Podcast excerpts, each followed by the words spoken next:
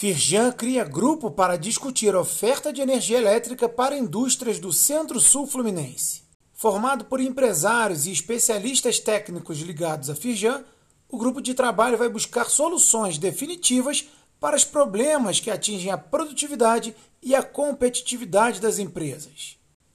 Conforme destaca o presidente da Firjan Centro-Sul, Alceir José Correia, a energia elétrica é o principal insumo da indústria. Acesse o site da Firjan e saiba mais.